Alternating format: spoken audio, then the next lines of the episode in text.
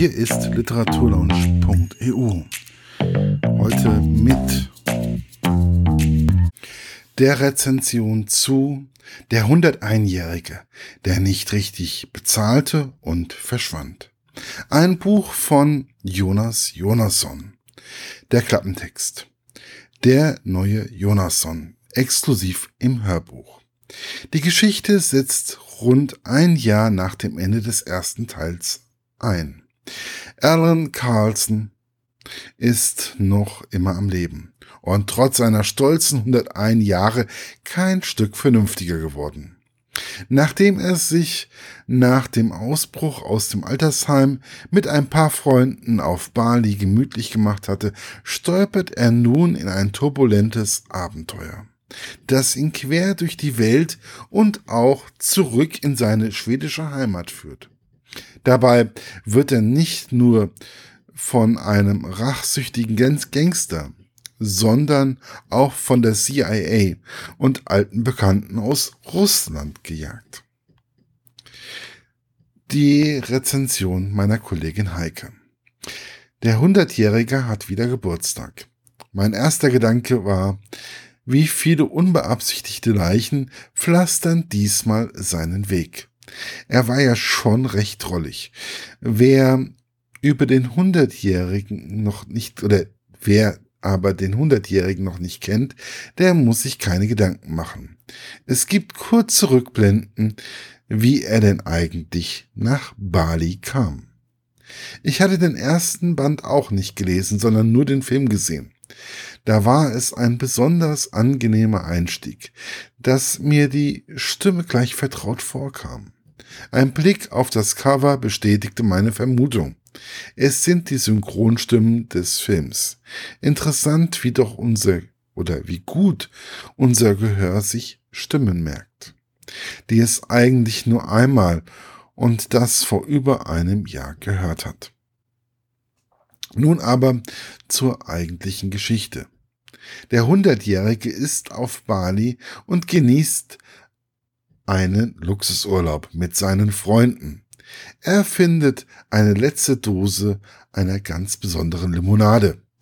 Die Erinnerung oder die Erinnerungen in ihm weckt und eine ganz unglaubliche Kette an Ereignissen lostritt. Auch diesmal sind die Rückblenden in seine Vergangenheit einfach nur kurios.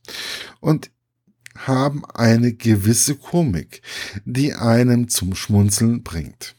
Allein die Vorstellung, dass sich die sowjetische Regierung im Kalten Krieg mit der Herstellung eines Konkurrenzproduktes zur westlichen Cola- und Rockmusik derart beschäftigt haben könnten, ist so schräg, dass man einfach lachen muss. Obwohl ganz so abwegig ist es nun auch wieder nicht aber deswegen die Involvierung des Geheimdienstes, es ist einfach nur noch skurril. Ich habe mich am Anfang spontan gefragt, wie viele unabsichtliche Tote es wohl diesmal geben wird. Die Lösung solltet oder sollt ihr am besten selber herausfinden. Die ganze Gesellschaft macht sich jedenfalls wieder auf die Reise und verlässt Bali. Mehr möchte ich aber auch nicht verraten. Es würde die Geschichte verderben. Einige Wendungen sind doch sehr überraschend. Jonas Jonasson knüpft nahtlos an den Hundertjährigen an und lotst den Leser durch viele schräge Situationen, die so abwägig sind, dass sie schon wieder möglich erscheinen. Es ist quasi ein Roadmovie für die Ohren. Das Filmhörspiel ist sehr kurzweilig und kann einem eine nervige Autofahrt bei schlechtem Wetter wunderbar versüßen. Wer den Hundertjährigen mochte, lacht jetzt auch gerne über den 101-Jährigen und ich habe das Gefühl, dass er zu seinem nächsten Geburtstag weitermachen wird. Für mich schreit es nach einer Fortsetzung, über die ich mich freuen würde. Soweit meine Kollegin Heike. Die Sprecher sind wie es beim Filmhörspiel üblich ist, die Leute aus dem Film. Es ist im Hörverlag erschienen und kann immer noch für 9,95 Euro käuflich erworben werden und ist im Jahr 2017 erschienen. Viel Spaß beim Hören wünscht euch euer Markus von literaturlaunch.eu. Das war's für heute. Bis bald bei der literaturlaunch.eu.